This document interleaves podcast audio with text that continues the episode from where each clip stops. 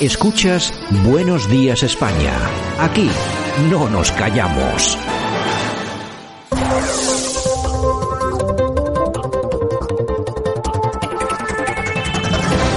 Bueno, y vamos a tomar eh, a estas horas de la mañana el pulso a la información con nuestro politólogo de cabecera, don Francisco Gómez. Buenos días.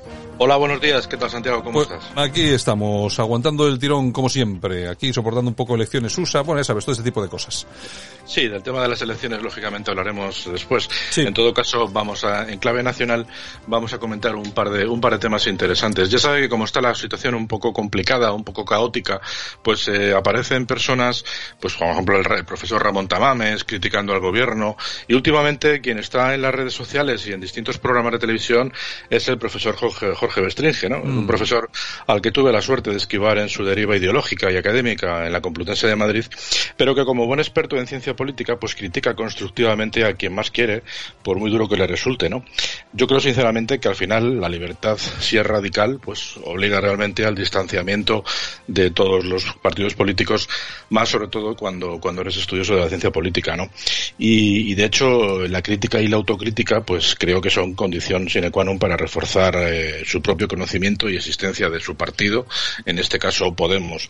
En todo caso, como decía, últimamente ha dejado descolocado a gente muy cercana a él. De hecho, el otro día, sin ir más lejos, dejó bastante cortado a Juan Carlos Monedero cuando le dijo que eh, este gobierno no va a continuar, no va, no va a ser reelegido en las próximas elecciones por una sencilla razón, y es que nos va a tener confinados nueve meses, y eso es algo que le va a costar sin duda al gobierno. Y también hace unos días, pues ha hablado con En la sexta, y lo vamos a escuchar porque da gusto que alguien de izquierdas nos cuente todos los motivos que la gente de derechas pensamos por los que debe ganar Trump. Vamos a escucharle. Hola, buenas tardes. Hola. Usted es una de esas personas que me insiste, sigue que- siendo favorita Donald Trump a pesar de lo que digan las encuestas. Bueno, es que hay encuestas de todo tipo. Hay que recordar que en su primera elección las encuestas le daban perdedor y que el 95% de la prensa estaba en contra de él y a favor de la famosa Hillary Clinton. O sea, los americanos harán lo que quieran, es su problema. Pero hay que reconocer que Trump ha recuperado la economía, ha recuperado el empleo, ha recuperado empresas que habían huido al extranjero, le ha dado un parón a la inmigración, un parón a las políticas agresivas en el exterior, cuadrar la OTAN, cuadrar los militares, cuadrar los fabricantes de armas y protección a los más débiles. Aquellos a los que Hillary Clinton llamaba white trash, es decir, basura blanca. Bueno, pues eso es así. No, es que con la ciencia, la ciencia, la ciencia, eh, vayan ustedes a ver, por ejemplo, la metedura de patas del Lancet en La gestión de la pandemia, francés. eh, es de- Frente a esto, el programa del señor Biden es el virus es Trump, es decir, contra Trump. De todas formas, en toda esta historia hay, hay, hay una cosa más que la famosa interseccionalidad. Es decir, lo que se juega aquí es si por segunda vez la población mayoritaria, que es blanca, sobre todo los white trash estos del libro, eh, van a aceptar de nuevo parar el sometimiento a las minorías sexuales, religiosas, raciales y eso es así. En estos momentos en Estados Unidos la interseccionalidad es coaligar las diferentes minorías contrarias a la mayoría para doblegar a la mayoría. Hasta ahora Trump la ha parado. Si Trump pierde, ya veremos qué pasa. Eh, por pierde, respecto a la pues, gestión de la pandemia, eh, ¿cómo ves la gestión? inmigrantes. Bueno, la, la cuestión es que no le falta razón. Claro, eh, fíjate que dice que el virus, según Biden, el virus es Trump. Es Trump, claro. Ayer decíamos que Simancas decía lo contrario, el virus es todo aquel que no nos apoya a nosotros. O sea que fíjate cómo al final el Partido Demócrata y el Partido Socialista coinciden en lo malo. Es decir, todo lo que sea ajeno a nosotros es el virus. Está Por lo claro. tanto, cualquier persona sensata tiene que darse cuenta de que efectivamente esta manera de pensar es la errónea. Aprovechando que Bestringe pues estaba haciendo de ventríloco eh, a Fernando Simón, porque se dan cuenta, se ve que se había atragantado con una almendrita. Vamos a escuchar a Fernando Simón, que ha tenido también un fin de semana calentito por el tema de las enfermeras infectadas, pero que no importan, y bueno, todo este tema. Vamos a escuchar cómo, se, cómo, cómo pide, cómo pide perdón. Lo siento. Pero la verdad es que eh, lo siento casi más por mí, porque eh, me sabe mal que el esfuerzo de años de tratar de quitarme de encima ese bagaje de reflejos aprendidos, de frases hechas que para nada tienen que ver con mi forma de pensar, eh, pues eh, haya quedado claro que todavía tengo mucho mm, camino por delante para aprender y para hacerlo mejor y trataré de hacerlo. Eh, como digo, si alguien se ha sentido ofendido, lo siento mucho eh, y trataré de no, de no cometer errores de este tipo en ninguna otra ocasión. No, no, eh, vamos a ver, es que, es que dan vergüenza, Francisco, es que dan vergüenza estos tíos. Estamos siempre... ¿Tú, ¿Tú te imaginas que esto lo dice un tío del PP? Bueno, ¿tú te imaginas que esto lo dijera un, un, un, empresario o un altísimo directivo de una empresa? O sea, al final estamos reconociendo que este tío es un impresentable, está diciendo que le pidamos eh, que, que, que, entendamos por qué nos pide perdón por ser un micromachista, seguramente además cadece de micropene, porque va todo junto.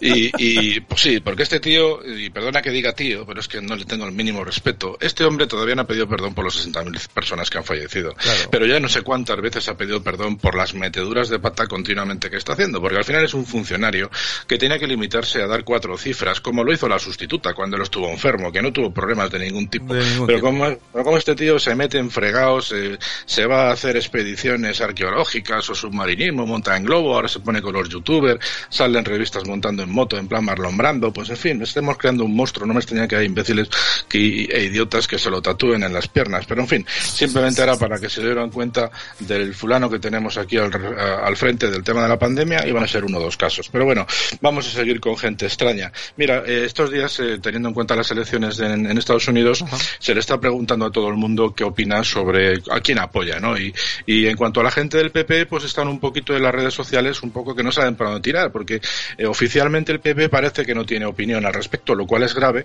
porque plantea otra vez que es una nueva, es un nuevo tipo de abstención. Si te da igual quién va a gobernar la primera potencia del mundo, pues bueno, pues como está diciendo la gente, pues si te da igual es un tema grave porque no tienes una opinión al respecto o sencillamente pues estás a favor de los demócratas porque se parecen bastante a ti, pero te da vergüenza decirlo. Al que no le ha dado vergüenza ha sido García Margallo, que se ha soltado en Twitter. Margallo, que ya sabemos que es un disidente controlado, que vive un poco de la mamandurria, apoyó en su momento a Soraya y como se quedó en tierra de nadie, pues al final se plegó a Casado, ¿no? Dice García Margallo que si se reelige a Trump, pues habrá más división social, más proteccionismo económico, menos multilateral, multilateralismo, menos colaboración con la Unión Europea, menos lucha contra el cambio climático, menos democracia liberal, menos América. En fin, ya le digo que el Partido Popular afortunadamente no ha hecho caso a este hombre. Si hablando del Partido Popular, vamos a escuchar rápidamente a Casado, que hoy ha vuelto a refundar el partido diciendo que se van a centrar en ser centrados. Vamos a escucharle. Por eso moderación y centro político son los dos elementos clave sobre los que debe pilotar nuestra alternativa. Es ahí donde se sitúa la inmensa mayoría de la sociedad española, una sociedad que es abierta, tolerante y plural. Por eso debemos dar respuesta a los desafíos de ese nuevo tiempo para todos los españoles. Y lo debemos hacer desde el centro del siglo XXI. Desde ahí debemos afrontar los retos del mundo después de la pandemia. Queridos amigos, el Partido Popular, recordémoslo, es el resultado de una voluntad de unir y de sumar. Se fundó para unar a todo lo que estuviera a la derecha del PSOE. Pero ahora tenemos que conseguir el reagrupamiento de todos los constitucionalistas, incluso aquellos socialdemócratas avergonzados por lo que. Bueno, yo creo que la estrategia, la nueva estrategia del Partido Popular está muy clara. Sí, el problema es que Pablo Casado nos ha dado cuenta de dos cosas. En primer lugar, que a mí no me tiene que tutear porque tengo 52 años y soy mucho más mayor que él. Y en segundo lugar, sí, porque eso lo hace Pedro Sánchez y nos sienta muy mal a todos, incluidos los peperistas. Y en segundo lugar, que lo que tiene que tener claro Pablo Casado es que lo que se ha movido es el centro. La única derecha que hay en España ahora mismo en el Parlamento es Vox. Por lo tanto, eh, ser centrista es ser algo inocuo, algo que no existe.